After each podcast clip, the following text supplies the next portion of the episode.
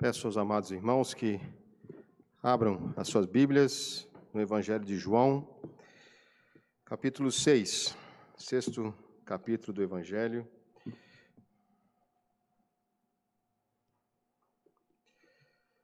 Nós temos como o nosso texto principal os versículos 37 a 40, mas eu lerei com os irmãos um pouquinho antes, para termos o contexto da nossa mensagem, a partir do versículo 22. Nós vamos expor novamente os versos 37 a 40 de João 6, mas por conta do contexto, nós leremos a partir do verso 22 deste mesmo capítulo. É, vamos escutar com fé a palavra do nosso Senhor.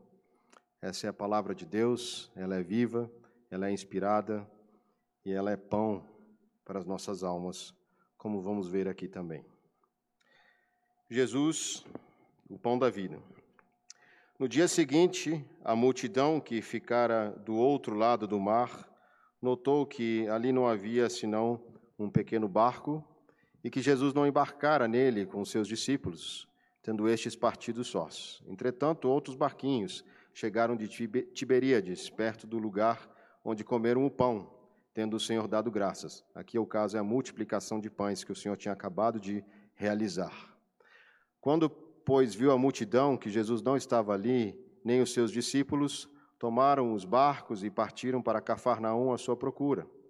E, tendo-o encontrado no outro lado do mar, lhe, pergunta, lhe perguntaram: Mestre, quando chegaste aqui? Respondeu-lhe Jesus: Em verdade, em verdade vos digo: vós me procurais não porque vistes sinais, mas porque comeste dos pães e vos fartastes. Trabalhai não pela comida que perece, mas pela, pela que subsiste para a vida eterna a qual o Filho do Homem vos dará, porque Deus, o Pai, o confirmou com o seu selo. Dirigiram-se, pois, a ele e perguntaram: Que faremos para realizar as obras de Deus? Respondeu-lhe Jesus: A obra de Deus é esta, que creiais naquele que por ele foi enviado.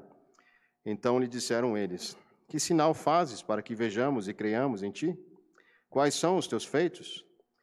Nossos pais comeram o maná no deserto, como está escrito: deu-lhes a comer pão do céu.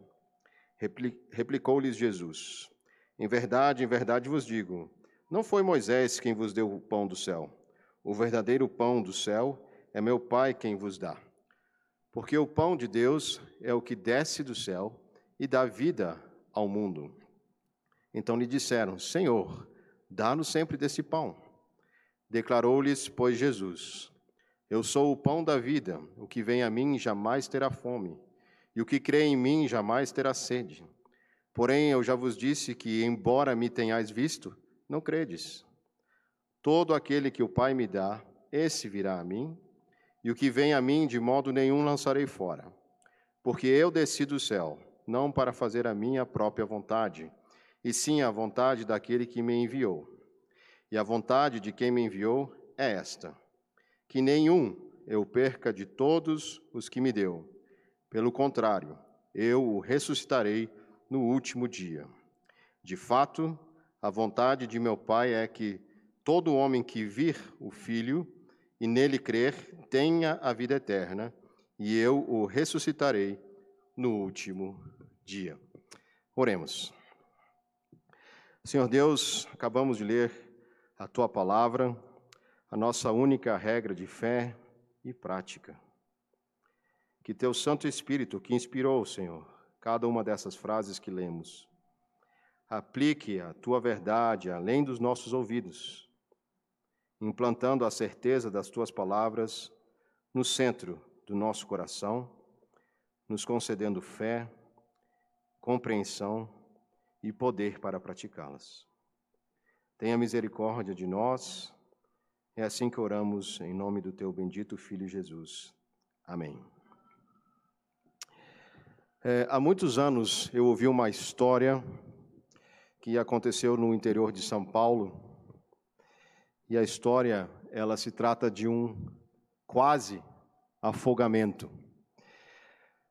É, na, no relato que, que aconteceu, alguns jovens estavam próximo a um rio e eles estavam ali brincando, nadando, jovens adolescentes, talvez até um pouco mais velhos, cerca de 17, 18, 19 anos.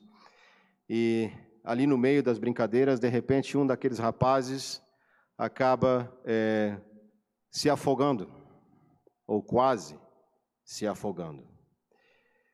E naquele instante, quando os outros rapazes perceberam que alguém estava correndo perigo de vida, imediatamente é, um deles se atirou no lago ou no rio para salvá-lo. Mas, como de muitos, muitos de nós sabemos, em situações extremas de afogamento, nós temos que ser muito cuidadosos, porque naquele instante, quando aquele rapaz chegou para ajudar o seu amigo que estava se afogando, ele foi puxado junto para baixo d'água. Muitos irmãos sabem que quando alguém está numa situação de desespero, a gente precisa ser cauteloso, porque nós podemos ser também levados juntos, porque numa situação de desespero, as pessoas não estão mais pensando bem.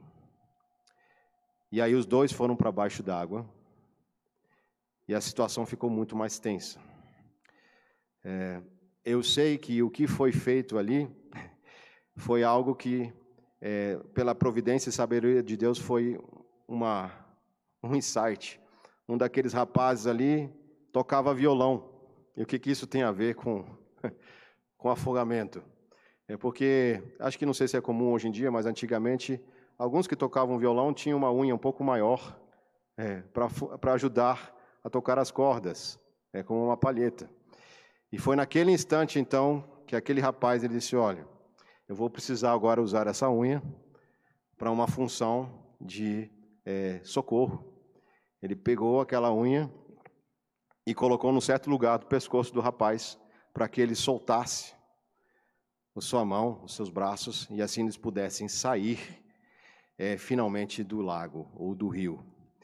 E assim a gente tem então um resgate de alguém que estava praticamente à mercê da morte e alguém que se atirou para salvar o seu amigo, e assim, uma situação de angústia, mas de sabedoria, talvez não muito, muito confortável, né, um pouco dolorosa, é, acabou salvando o seu amigo.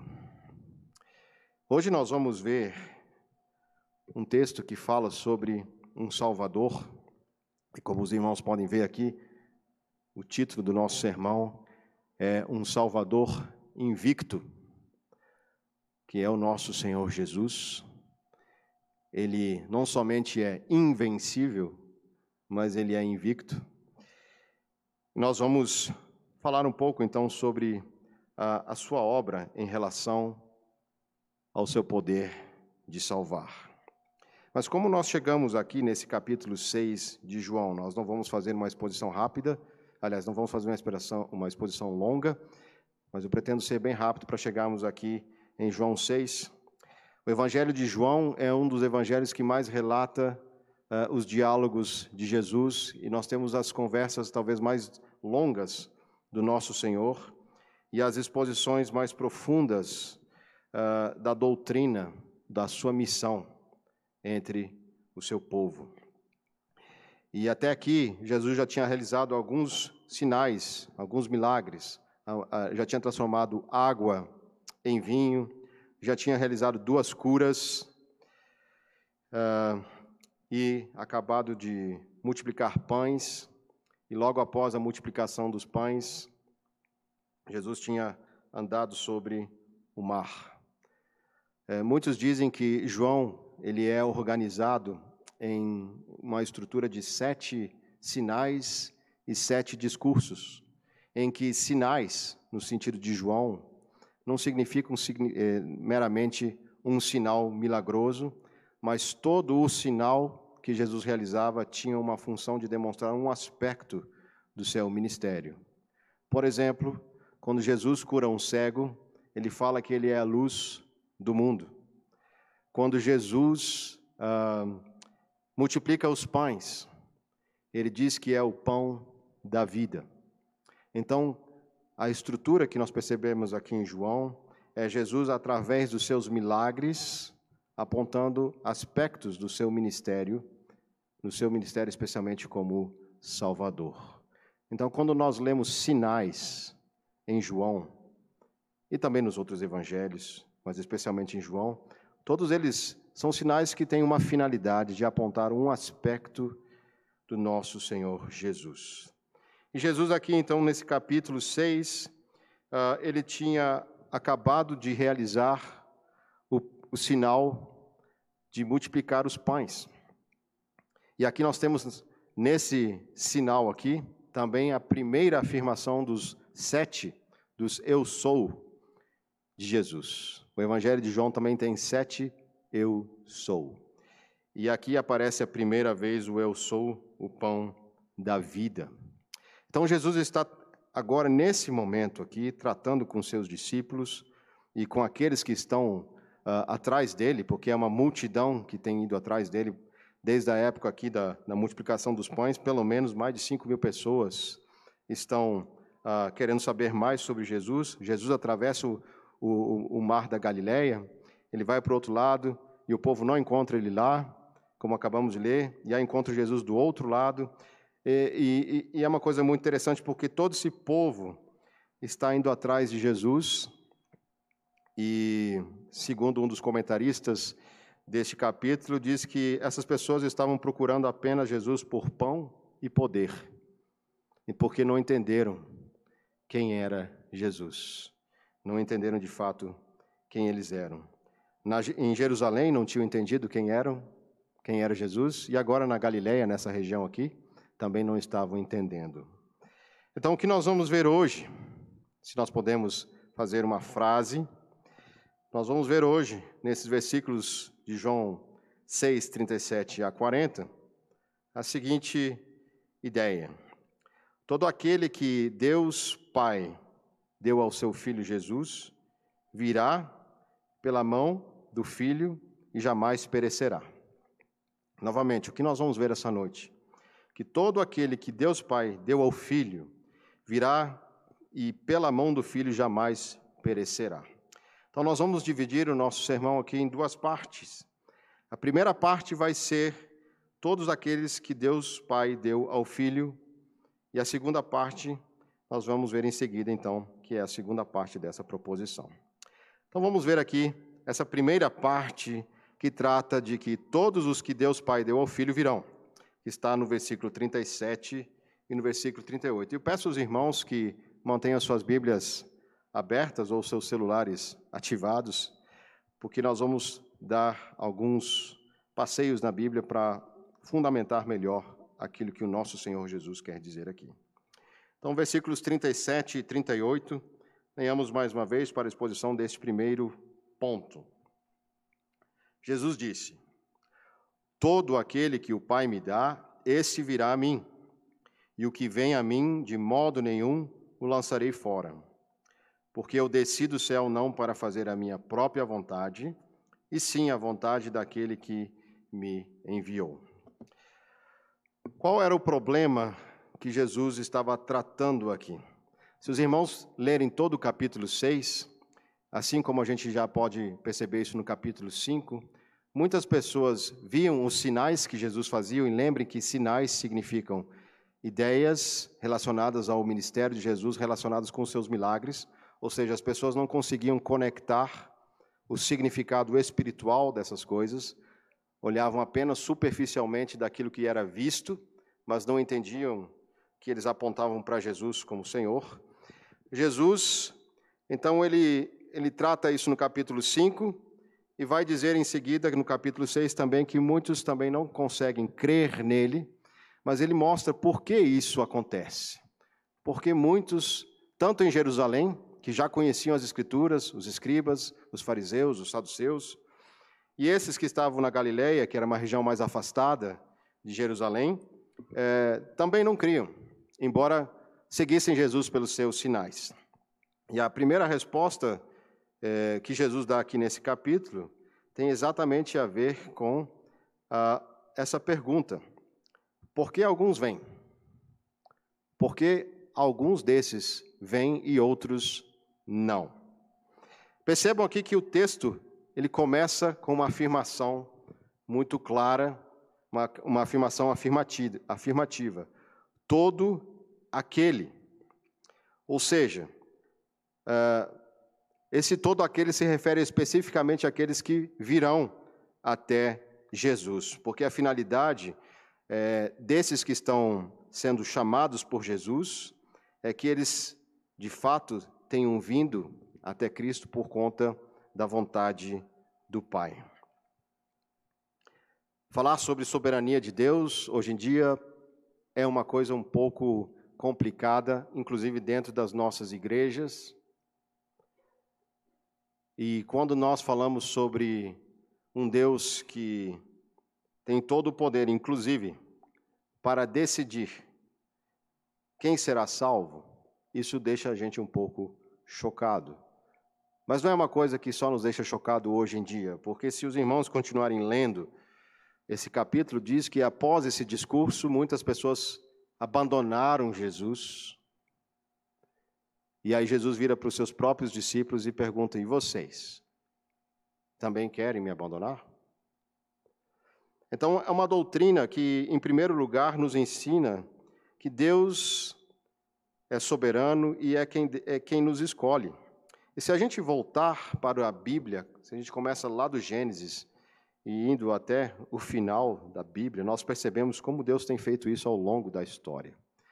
Só para citar alguns nomes, né? Noé, Abraão, Jacó, o próprio povo de Israel, são exemplos da soberania de Deus, de que Ele está ativamente agindo na salvação das pessoas.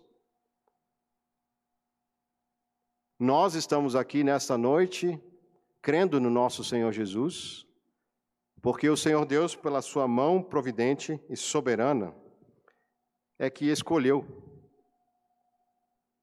nós que estamos aqui. E para que os irmãos tenham mais certeza dessas afirmativas, vejam um pouquinho mais para frente, no mesmo capítulo, no versículo 44. Uh, aqui, Jesus afirma de uma maneira negativa. No versículo 37, Jesus faz uma afirmação, ou diz algo de modo positivo, né? Todo aquele que o Pai me dá, esse virá. Agora Jesus inverte mas afirma a mesma coisa no versículo 44. Ninguém pode vir a mim se o Pai que me enviou não o trouxer, e eu o ressuscitarei no último dia. E ainda no mesmo capítulo, irmãos, vejamos no versículo 65. Se ainda não conseguimos ter certeza ou estarmos certos de que é isso mesmo que o Senhor Jesus está dizendo, Veja o que Jesus fala, fala no versículo 65. E prosseguiu: Por causa disto é que vos tenho dito: ninguém poderá vir a mim se pelo Pai não lhe for concedido. O Evangelho de João, ele traz várias afirmações sobre a salvação, sobre Deus agindo para salvar pecadores, João 3,16, por exemplo, é um dos textos mais conhecidos da Bíblia. Aquele texto que fala que Deus amou o mundo de tal maneira que deu seu Filho unigênito para que todo aquele que nele crê não pereça, mas tenha a vida eterna. E eu queria que nós hoje voltássemos lá para João 3, nesse versículo, e observássemos, na verdade, que essa mesma verdade que Jesus está nos ensinando aqui em João 6, ela já começa um pouco antes. Nós vamos ver isso outras vezes também nesse sermão, se Deus permitir. Queria que os irmãos observassem uma coisa muito interessante, que muitas vezes escapa à nossa percepção por conta da divisão que foi feita na Bíblia. Peço aos irmãos que abram lá em João 2, João capítulo 2, versos 24 e 25. Aliás, para pegar o contexto maior, 23. João 2, 23 a 25. Percebam o que Jesus fala a respeito da nossa humanidade. Estando ele em Jerusalém durante a festa da Páscoa, muitos, vendo os sinais que ele fazia, creram no seu nome. Mas o próprio Jesus não se confiava a eles, porque os conhecia a todos. E agora o verso 25. E não precisava de que alguém lhe desse testemunho a respeito do homem, porque ele mesmo sabia o que era a natureza humana. Se os irmãos perceberem, nós em seguida temos qual o texto? Logo em seguida, João 3, que fala sobre Nicodemos, e tem esse versículo famoso que eu acabei de recitar aqui. João 3 fala do quê? Fala exatamente do problema da natureza humana. Uh, Jesus ele fala que, uh, na verdade, ninguém pode ver o reino de Deus se não nascer de novo. Porque no versículo 24, no versículo 25 de João 2, é, a deixa é que é impossível o ser humano, na sua própria natureza, ter, de fato, um conhecimento verdadeiro de Jesus. E Jesus diz aqui que ele não confia no homem. Interessante essa afirmativa, né? O Senhor Jesus não confia em você. O Senhor Jesus não confia em mim. Ele não confia em nós. Já vi muita gente dizendo: Deus confia em você, né? Deus é, vê que você é um campeão, coisas assim que parecem coisas de coach. Ou eu não sei se os coaches copiaram coisas de pregadores por aí, mas Deus não confia na gente. Jesus está dizendo que ele não confia em nós. Por que, que ele não confia em nós? A razão está aqui. Porque ele sabe qual é a nossa natureza. Por isso que João 3 está aqui. Por isso que um homem cheio de conhecimento das Escrituras, como Nicodemos, ainda assim precisava nascer de novo, porque o seu ser era completamente incapaz de, por si próprio, conhecer a Deus. Há uma outra, uma, um outro texto aqui que também vai nos ajudar a entender um pouquinho mais sobre isso. Eu queria ler ainda, antes disso, uma das afirmativas da nossa confissão de fé, no artigo número 10, que fala sobre vocação ou chamado de Deus, chamado eficaz, que é baseado nesses textos que nós estamos lendo aqui. Diz assim: Todos aqueles que Deus predestinou para a vida, e só esses, por isso que é todo aquele, é ele servido no tempo por ele determinado e aceito chamar eficazmente pela sua palavra e pelo seu espírito, tirando-os por Jesus Cristo daquele estado de pecado e morte em que estão por natureza, e transportando-os para a graça e salvação. Isto ele o faz iluminando seus entendimentos é, espiritualmente, a fim de que compreendam as coisas de Deus para a salvação, tirando-lhes o seu coração de pedra e dando-lhes um coração de carne como é que a gente pode ilustrar isso de uma maneira mais fácil, se a gente tivesse que explicar para alguém essas coisas?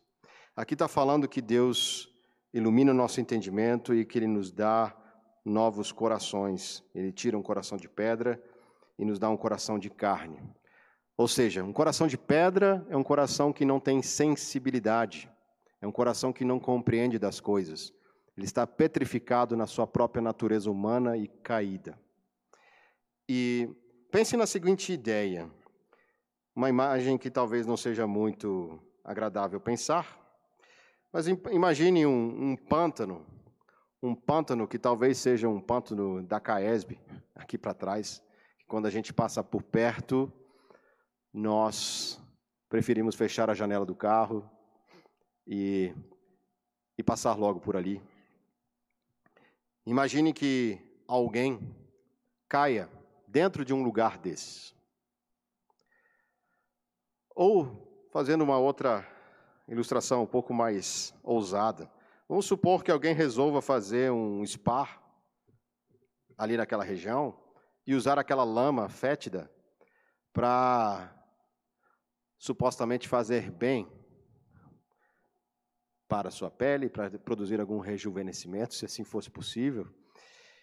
Uh, imagine uma pessoa em estado normal, das suas, dos seus cinco sentidos, a talvez um quilômetro de distância já não se aproximaria dali.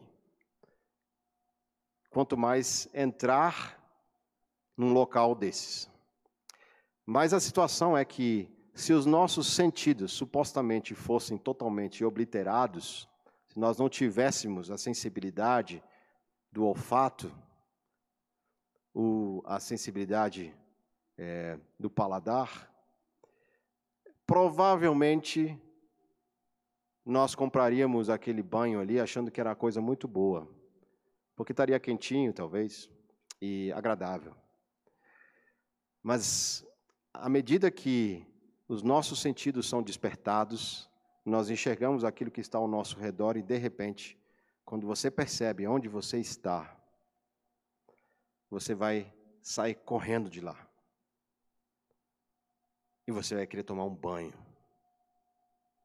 E você vai querer ter uma roupa nova. E nunca mais você vai querer voltar para lá. É assim a nossa realidade, irmãos. Sem Jesus, o ser humano, por conta própria, ele deseja estar em lugares que são mal cheirosos e que nós não percebemos isso, a não ser que o Senhor Jesus nos mude, Ele abra o nosso entendimento e faça a gente enxergar onde estamos, nós estaremos assim, rodeados de lama, sem enxergar.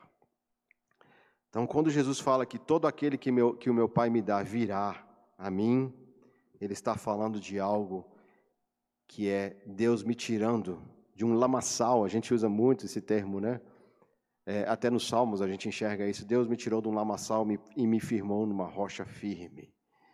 É isso que Deus está, está querendo nos dizer essa noite aqui, nesse texto. Todo aquele que meu Pai me dá virá a mim.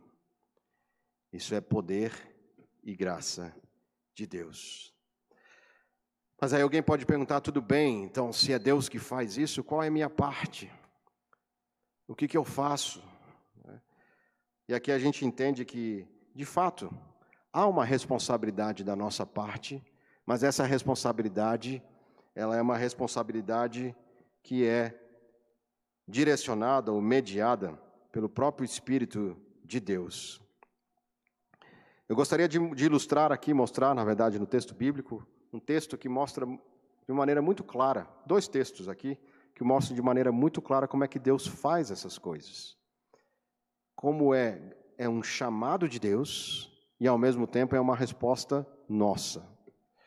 Então, o primeiro texto que eu gostaria que os irmãos vissem é Atos 16, vamos um pouco mais para frente, versículo 13, versículos 13 e 14.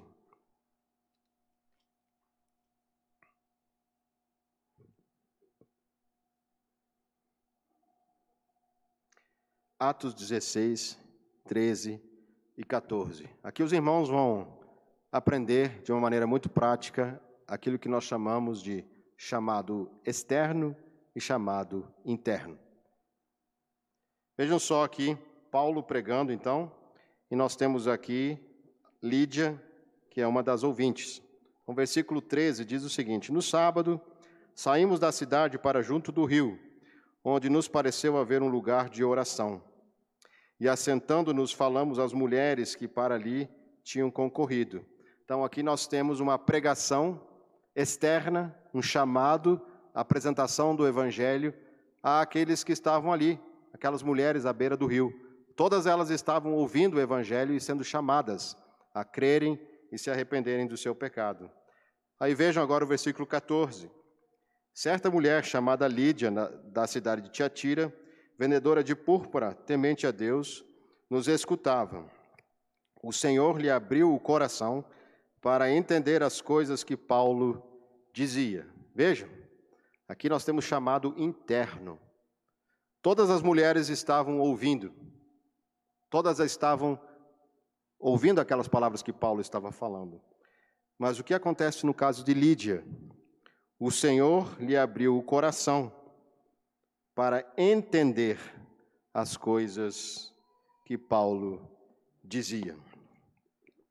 Então, aqui nós temos, mais uma vez, uma demonstração do poder de Deus que nos chama. Quando nós pregamos o Evangelho, quando nós estamos pregando aqui nesse púlpito, ou quando você está apresentando o Evangelho a alguém, Deus está chamando todos os que estão ouvindo essa mensagem a crerem e a se arrependerem em Jesus. Mas por que muitos não crerão e por que muitos não virão? Porque por causa da, da natureza humana, o ser humano, por si mesmo, não poderá chegar a Deus se por Deus não for concedido. Como Jesus fala em João 6 e como acabamos de ler aqui uh, no versículo 16, que o Senhor abriu o coração de Lídia. E mais um texto que mostra esse poder soberano de Deus, é, de Deus agindo de uma maneira miraculosa, ainda em Atos, se os irmãos voltarem um pouquinho, Atos 13. Atos 13, versículo 48.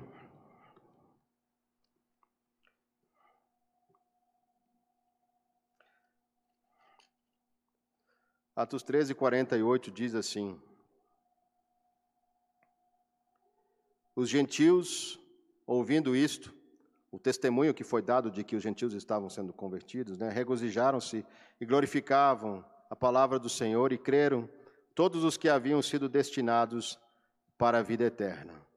Aqui novamente a gente vê soberania de Deus e nós vemos responsabilidade humana. Quem são os que creram? Os que haviam sido destinados para a vida eterna. Isso é muito interessante, irmãos, porque nós entendemos que se nós exercemos a nossa fé em Jesus, isso é porque Deus nos capacita. Mas é importante dizer, queridos, não é o Espírito Santo que crê em nosso lugar, não é Jesus que crê em nosso lugar, não é o Pai que crê em nosso lugar, somos nós, individualmente, que cremos no nosso Senhor. Então a fé que temos, de fato, é uma fé pessoal, é uma fé verdadeira e genuína, não é algo fantasioso. Mas isso é um mistério de que Deus produz em nós essa fé, que venhamos a crer nele. Querem ver mais um texto que fala sobre isso, irmãos? Vejam lá em Filipenses 2, versículo 13. Filipenses 2, verso 13. É, o apóstolo Paulo também diz a respeito da salvação o seguinte: porque Deus é quem efetua em vós tanto o querer como o realizar segundo a sua vontade. E nós percebemos, se vocês voltarem ao versículo anterior, né, Paulo acabou de dizer: desenvolvei a vossa salvação com temor e tremor. Ou seja, não deixa a sua salvação ser algo uh, sem fruto. E ele diz: por quê? Porque é Deus quem efetua em vocês isso. Então, Deus ele é que nos dá essa vontade de ser, de fato, transformado e buscar ao nosso Senhor Jesus. E esse texto aqui de Filipenses 2,13, ele, ele reforça essa ideia de que nós, quando vamos a Jesus, nós vamos de maneira livre, mas nós somos dispostos a ir ao Senhor Jesus. Nós vamos livremente ao nosso Senhor Jesus, mas é porque Ele libertou, nos libertou João 8, né, Jesus fala lá: se o Filho vos libertar, verdadeiramente sereis livres. Nós vemos vários textos que mostram então a nossa necessidade de entender que sem Jesus nós estamos mortos em nossos delitos e pecados.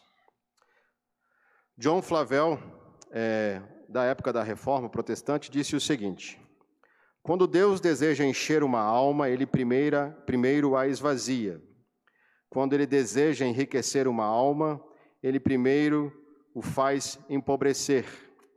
Quando ele deseja alegrar uma alma, ele a torna sensível às suas misérias e nulidade. Então, a mensagem do Evangelho, em primeiro lugar, não é que Deus tem um grande plano para você, maravilhoso, como muitas pessoas começam, mas é mostrar em primeiro lugar que é necessário entendermos que estamos diante de um Deus santo e que Ele pode sim, com todo poder e justiça e santidade, nos condenar. Quando Nicodemos chega na presença de Jesus, já dizendo: Olha, veja, nós vemos que você é um mestre em Israel e que você tem realizado muitos sinais. Com perdão da expressão, Jesus dá uma rasteira em Nicodemos e diz: Não, não, não, você não está entendendo nada. Você não pode enxergar o reino de Deus se você não nascer de novo. Você precisa reconhecer que você é um pecador por natureza, porque eu conheço quem é você, Nicodemos, e você precisa um novo coração. Esse é o desejo do seu coração, meu irmão. Que Cristo mude a sua vida, que Cristo transforme o seu coração, que Cristo seja de fato o seu Salvador. Talvez muitos de nós achamos que Jesus é um Salvador, não tão Salvador, porque nós não, não nos vemos tão perdidos.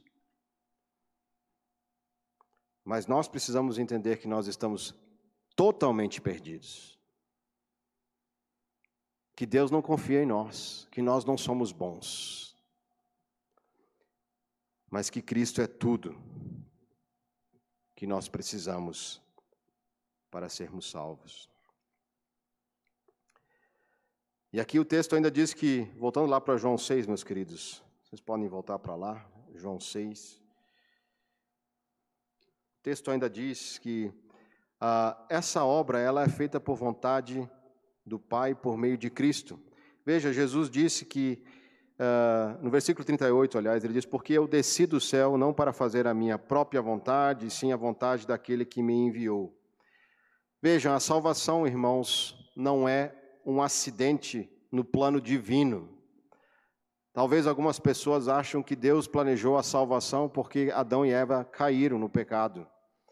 Mas nós não vamos ler aqui os textos que falam sobre isso, mas nós temos muitos textos bíblicos que falam que a salvação que Deus trouxe por meio de Jesus não foi porque aconteceu um acidente na história.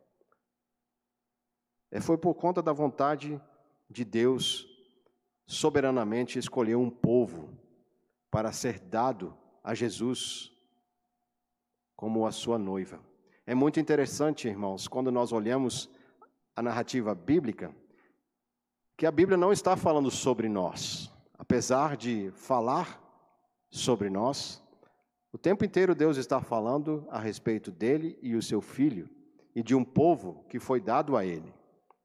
A história se trata sobre Deus Pai, Deus Filho, o Espírito Santo agindo, e tudo culmina nessa grande celebração de casamento, onde um dia a noiva finalmente se encontra com o seu noivo Salvador. A história não é sobre nós. A história não, é sobre nós como seres humanos aqui. Ela é sobre Jesus. Então não é um acidente. Vejam que Jesus veio por vontade do Pai, não para redimir alguma coisa que saiu do controle. Não, de forma alguma. Deus nunca perdeu o controle, Deus não perde o controle e Deus jamais perderá o controle. E também muitas pessoas né, acham que talvez Jesus veio para tentar é, convencer o Pai de salvá-las. Eu já vi muita gente falando sobre isso. Não, ah, Deus, na verdade, se compadeceu de nós porque Jesus, de alguma maneira, tentou, tentou convencer ao Pai de não condenar todo mundo. Então, de alguma maneira, Jesus, de uma maneira errada, as pessoas falam isso, ele intercedeu por nós, ele é o nosso mediador, porque é mais ou menos como se tivesse uma briga, né? Você tem dois lados e, e aí alguém entra no meio e diz: Não, deixa disso, vamos parar, vamos ter uma solução. Não é isso que Jesus fez. O texto diz que Jesus veio não por vontade dele, o texto diz que ele veio por vontade do Pai. Veja, o versículo 38 diz, né? É, ele fala que porque eu desci do céu não para fazer a minha própria vontade, e sim a vontade daquele que me enviou.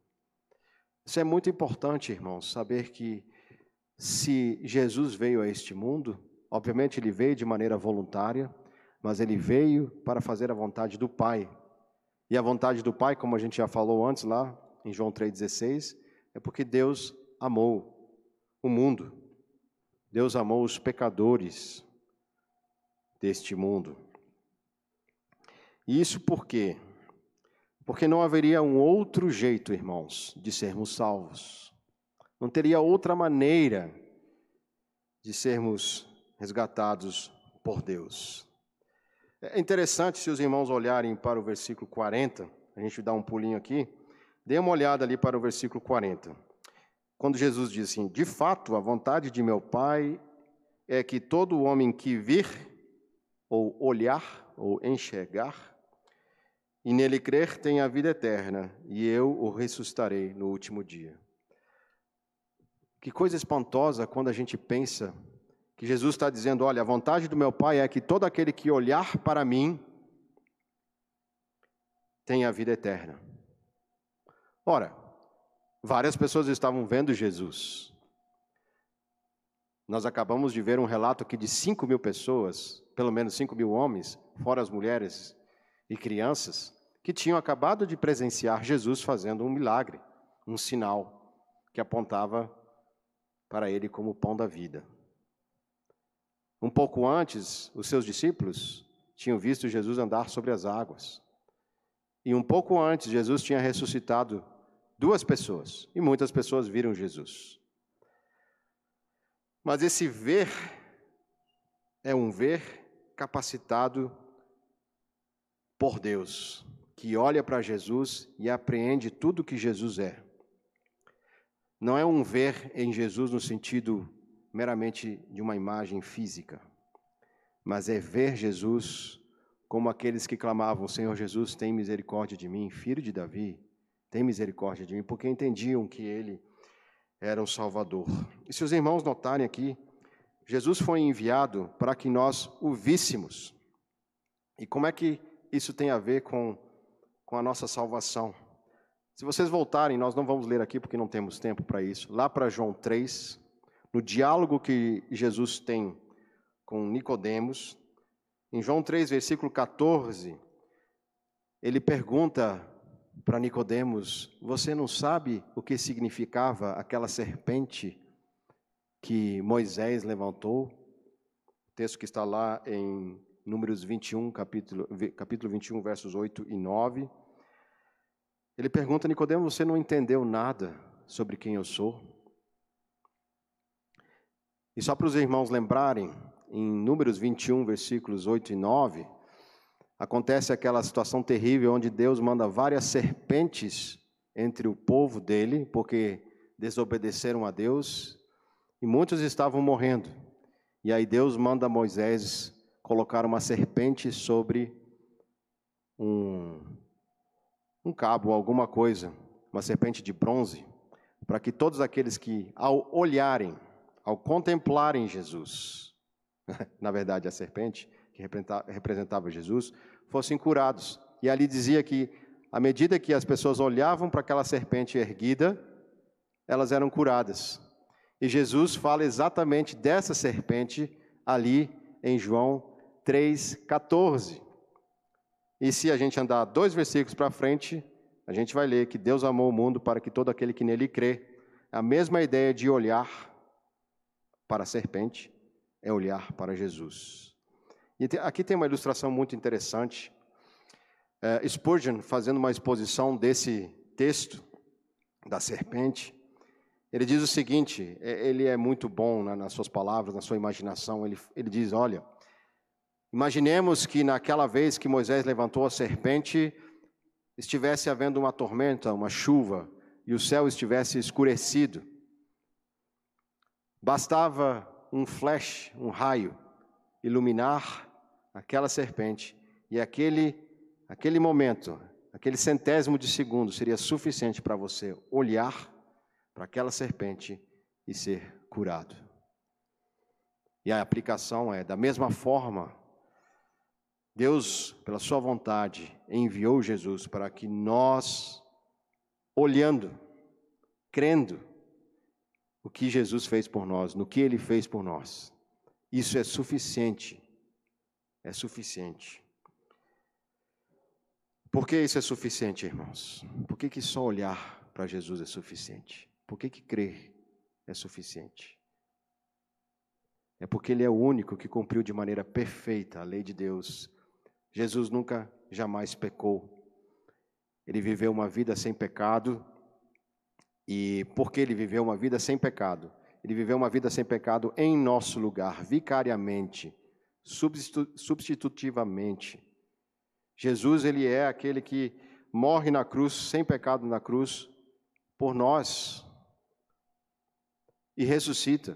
E tudo que Jesus fez é aplicado àqueles que creem nele. Então, por isso, irmãos, somente olhar para Jesus, depositar a nossa fé nele, é suficiente não por causa da nossa força humana, porque nós não temos, não porque nós temos alguma capacidade. E nesse ponto, ainda uma última coisa, meus queridos. Aqui diz que Jesus, no versículo 38, né, ele veio para fazer a vontade do Pai e não a sua. Grave isso no seu coração, para o seu consolo e para a sua exortação o que eu vou dizer agora. É uma ofensa a Deus ir contra a vontade dele.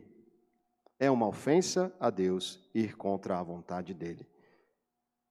O que significa isso? Se Deus mandou Jesus vir pela vontade dele próprio, o Pai, para nos salvar, é uma ofensa estabelecer qualquer outro meio de nos achegarmos a Deus.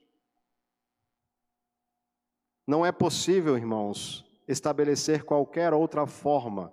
Veja, Jesus disse que ele não veio pela, pela sua própria vontade. Quem somos nós para estabelecer alguma coisa diante de Deus para que ele nos aceite? Se o próprio Filho veio pela vontade do Pai para nos salvar, é uma grande ofensa colocar qualquer outro meio de salvação ou qualquer outra participação que não Jesus. É Jesus completo, 100%. Não é 99% Deus e 1% eu. Não é Jesus e mais o batismo, não é Jesus e mais o culto, Jesus mais o dízimo, Jesus mais o, uh, uh, alguma coisa que você possa fazer, a leitura bíblica, a oração. Nada disso. É somente Jesus, aquele que ver o Filho, terá a vida eterna, porque essa é a vontade do Pai. Porque a nossa natureza é falha, pecaminosa. Nós não cremos perfeitamente como devemos crer, nós não amamos a Deus perfeitamente como devemos amar. Mas Jesus nos amou perfeitamente até morte morte de cruz. Um jovem que estava à beira da morte escreveu uma carta a Otávio Winslow, um pastor inglês, e ele queria saber o que ele deveria fazer para se preparar para a morte. E nessa carta, então, é, ele coloca as aflições da sua alma e recebe a seguinte resposta. Ele diz, ele diz o seguinte, Otávio Winslow. Novamente eu insisto, o seu olhar de fé deve agora ser direcionado inteiramente para fora de você mesmo e colocado em Jesus. Todo cuidado é necessário a fim de estar certo de que o preparo para a morte não esteja firmado em você, mas somente em Cristo. Deus não lhe aceita, veja, Deus não lhe aceita tendo como base um coração quebrantado um coração limpo, um coração suplicante, um coração cheio de fé. Ele lhe aceita plena e tão somente na expiação do seu bendito Filho. Creia confiadamente com uma fé infante, uma fé de criança, nessa expiação. Creia, Cristo morreu pelo injusto. Romanos 5, 6 e você será salvo. Quando nós entendemos o que está escrito aqui em Romanos 5, 6, e o que Jesus tem nos ensinado aqui nos evangelhos, que nós somos pecadores, que nós somos injustos, que não há ninguém que faça o bem, ninguém que busque a Deus, nós só podemos entender de fato que a salvação é possível por causa da obra completa de Jesus. E essa carta aqui expressa muito bem. Muitos de nós achamos que é pela nossa, pelas nossas lágrimas, pelo nosso choro, que isso que vai convencer a Deus a nos ouvir. E não é nada disso. Porque isso seria uma ofensa a Deus, achar que as nossas lágrimas comovem a Deus. Mas é o sangue de Jesus que não foi derramado para convencer o Pai, mas porque o Pai quis nos salvar por meio dele, é que nos faz de fato aceitos por Deus. Então aqui vem uma aplicação muito profunda, meus queridos. Sim, nós podemos chorar por causa dos nossos pecados. Podemos nos quebrantar, ler a palavra de Deus, mas não usemos nada dessas coisas como meio de salvação. não olhemos nem para a nossa própria fé, olhemos diretamente para Jesus. Substitua a sua fé por Jesus, Jesus por mim. E essa é a nossa salvação. Indo para o nosso segundo e último ponto. Então, quais são as implicações dessas coisas de irmos até Cristo? Versos 39 e 40. E a vontade de quem me enviou é esta: que nenhum eu perca de todos os que me deu. Pelo contrário, eu o ressuscitarei no último dia. De fato, a vontade de meu Pai é que todo homem que vir o Filho e nele crer tenha vida eterna, e eu o ressuscitarei no último dia. Irmãos, esse versículo 39 é um daqueles versículos que todos nós devemos saber de cor. E esse aqui talvez é o centro é, dessa mensagem, porque daqui foi extraído o título do sermão: Salvador Invicto. Vejam o que Jesus diz aqui. E a vontade de quem me enviou é esta. Eu vou poupar os ouvidos de vocês, mas eu gostaria de falar bem alto o que está escrito aqui que nenhum eu perca de todos os que me deu, aqueles que o Pai deu a ele. A missão de Jesus é que ele não perca nenhum. Meus irmãos, o Senhor Jesus cumpriu cabalmente a sua missão. E se os irmãos lerem até o final do Evangelho de João, especialmente a sua oração sacerdotal pelo seu povo, ele intercede por aqueles que irão crer ainda nele, ou seja, nós aqui, para que todos um dia estejamos junto com o Pai. E aqui Jesus faz uma daquelas grandes afirmativas, onde o nosso coração deveria descansar. Jesus está afirmando, meus irmãos, que ele vai salvar todos aqueles que foram dados a ele. Se Jesus perdesse apenas um, um apenas, a sua glória seria diminuída. Novamente, irmãos, a salvação não tem a ver conosco, tem a ver com Cristo, com a sua obra com o que ele fez. E por isso ele pode afirmar que ele não vai perder nenhum daqueles que estão nas suas mãos. Então, essa aqui é uma primeira aplicação que a gente pode tirar daqui. Como ninguém se perderá? Por que não podemos ter essa dúvida de que algum crente vai se perder? É, talvez a dúvida que surja porque nós temos muito mundanismo em nossas igrejas, e naquela época também já existia. Pessoas que se parecem crentes, mas não são crentes, e abandonam o evangelho, e aí está vendo. ele, ele abandonou Jesus. Mas Jesus fala que ele não perde nenhum. Então, qual é a conclusão que a gente pode ter? Ou aquela pessoa nunca foi crente, né? ou o Senhor ainda vai trazê-la de volta. Lembro aqui de uma exposição de Spurgeon, novamente.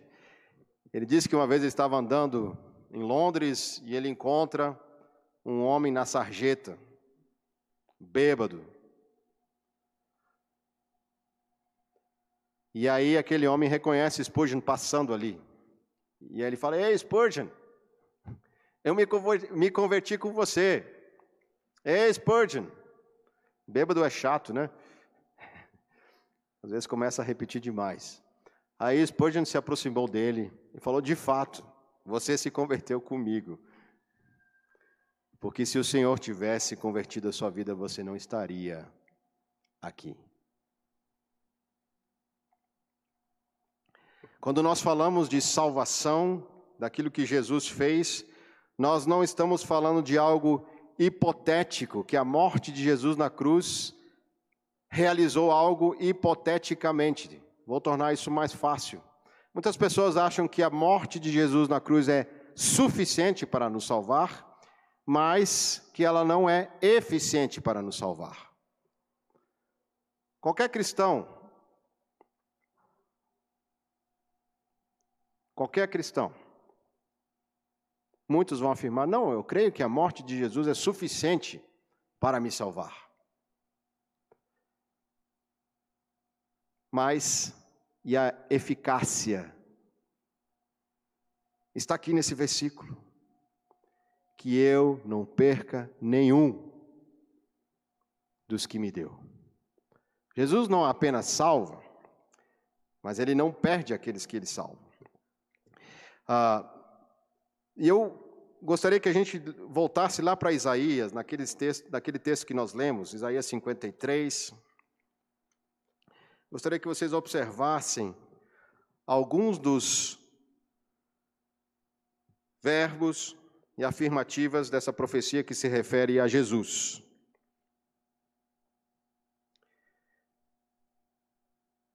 Vamos lá, Isaías 53, nós vamos ler os versos 4, depois 10, 11 e 12. Qual é o meu objetivo com esses textos? Além desse que nós estamos lendo em João 6, é mostrar que a morte de Cristo não foi hipotética, que, morre, que ele morreu de uma maneira hipotética por pessoas hipotéticas. Ele morreu de fato em lugar de alguém. E por quem Jesus morreu, essa pessoa será salva. Vejamos o verso 4 então. Certamente ele tomou sobre si as nossas enfermidades e as nossas dores, levou sobre si. E nós o reputávamos por aflito, ferido de Deus e oprimido. Ah, se os irmãos voltarem para o início de Isaías, no capítulo 1, vocês vão perceber que as palavras que se referem a enfermidades e dores e chagas estão se referindo especialmente à nossa natureza pecaminosa. O primeiro capítulo de Isaías fala sobre isso. Ele usa essa imagem metafórica, mostrando que esse é o nosso estado de pecado, sem condições de nos sararmos. Mas vejam a primeira palavra aqui: certamente ou seja, sem dúvidas, ou de maneira enfática, é, de uma maneira clara, que Jesus tomou sobre si as nossas enfermidades.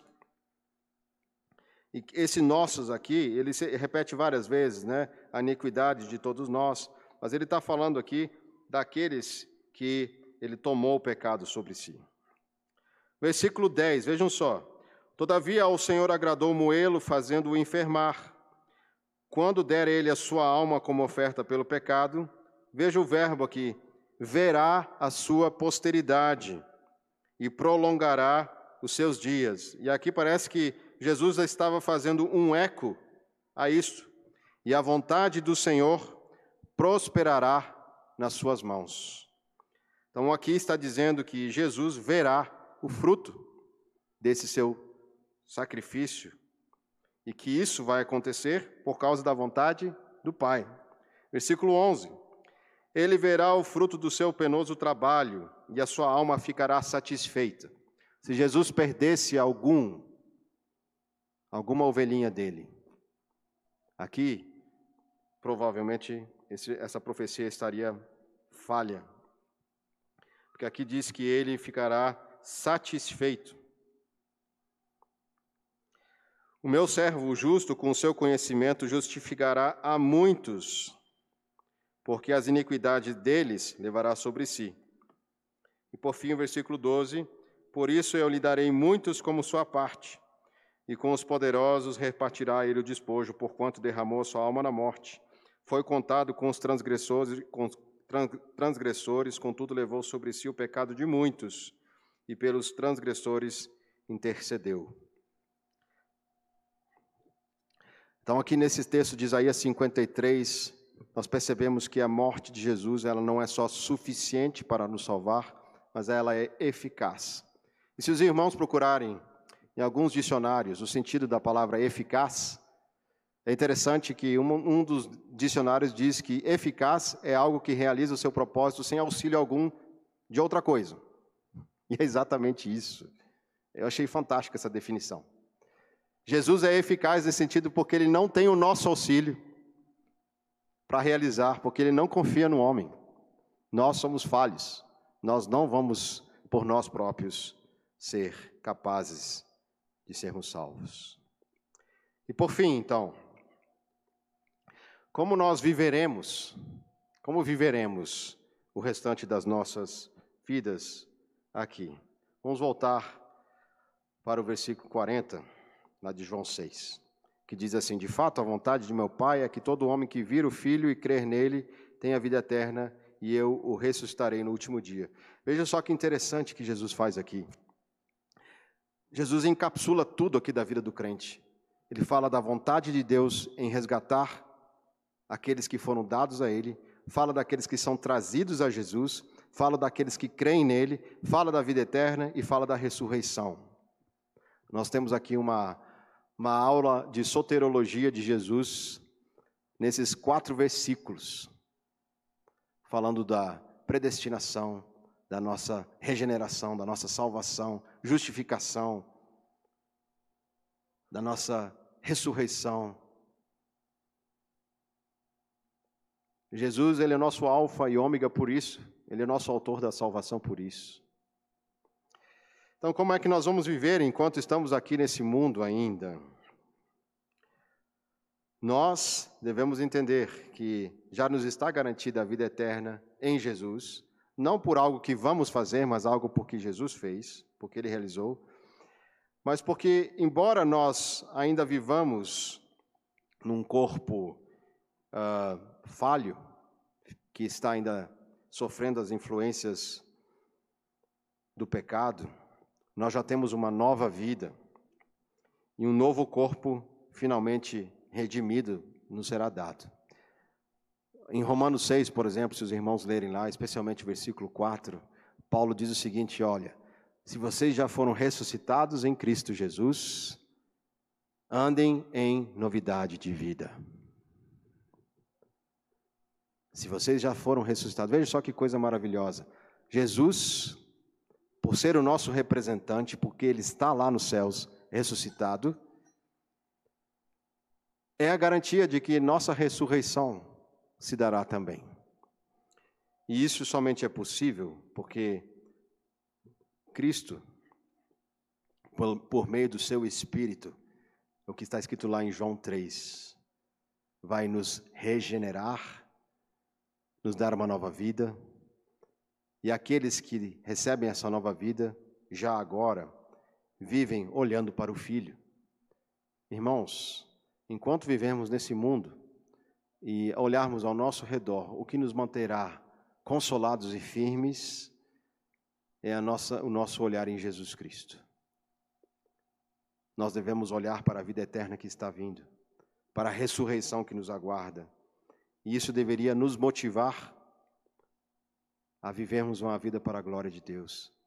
Mas não somente isso, nós podemos orar, Senhor Deus, me ajude, me ajude confiando nas tuas promessas, na leitura da palavra, na participação da Santa Ceia, ao lembrar do meu batismo, ao estar presente nos cultos, nas orações. a olhar para Ti em todas essas coisas e receber fortalecimento nessa fé que nos salva do pecado. Nós somos imperfeitos. Você é imperfeito e eu sou imperfeito. E não há esperança fora de Cristo. Não adicionemos nada, irmãos, nada a Jesus. Isso é ofensivo a Deus. Só Cristo é perfeito, meus irmãos. Por isso que só para Ele que nós devemos olhar. Por isso, se lhe falta fé, corra a Cristo, para que lhe dê fé. Se lhe falta arrependimento, corra a Cristo, pois a Escritura diz que Cristo foi enviado para nos dar arrependimento. Se lhe falta piedade e vida santa, corra a Cristo, o Santo de Deus. Que garantia, querida igreja. Cristo é tudo. Ele é o nosso alfa, ele é o nosso ômega, ele é o autor da fé e o protetor dos seus fiéis. Deus salvará todos os seus. Jesus não perderá nenhum das suas ovelhas, nenhuma das suas ovelhas. A garantia está de que a obra de Cristo, que concedeu tudo que é necessário, de fato salvará aqueles que Deus Pai escolheu. A obra é de Deus, não apenas suficiente, mas eficiente, para que a glória seja somente dele. Jesus disse: Eu desci do céu. Cristo é aquele que veio dos céus, a escada de Jacó, o que é sobre todos, o pão do céu, a água da vida. Ele é o Alfa, ele é o Ômega, ele é a escada, é a porta, o Salvador, a justiça, a santificação e redenção. Por isso diz lá em 1 Coríntios, capítulo 1, versos 28 e 29, Mas vós sois dele, em Cristo Jesus, o qual se tornou da parte de Deus sabedoria, justiça, santificação, redenção, para que, como está escrito, aquele que se gloria, glorie-se no Senhor. Amém? Oremos. Senhor Deus, nós queremos bendizer e louvar o teu nome, Senhor, porque sabemos que somente o Senhor é digno, Senhor, de toda adoração. Nós queremos, diante de ti agora, Senhor, confessar que não temos seguido uma vida que deveríamos seguir, nem com as nossas melhores intenções. E nós sabemos, como a tua palavra diz, que a nossa vida é como trapos de imundícia, mas somente, Senhor Jesus, por causa do corpo de Jesus que foi rasgado sobre a cruz, pela sua vida perfeita, Senhor Deus, é que nós podemos, ainda assim, viver uma vida de adoração a Ti, de gratidão e de confiante direção, Senhor Deus. Alinhe, Senhor, os nossos corações, firmando-nos somente em Jesus. Ajuda os meus irmãos aqui e a mim também, Senhor Deus, a ter um coração, Senhor, voltado completamente para Ti. E entender, Senhor Deus, que a fé que temos é dom de Deus. E isso tudo para que nós não nos gloriemos em nós mesmos, mas que a glória seja somente Tua, Senhor Deus. E por isso te rogamos, Senhor, que tudo, tudo que há em nós, bendiga o Teu nome, porque Cristo é tudo, Senhor, em nós. Em nome de Jesus que oramos. Amém.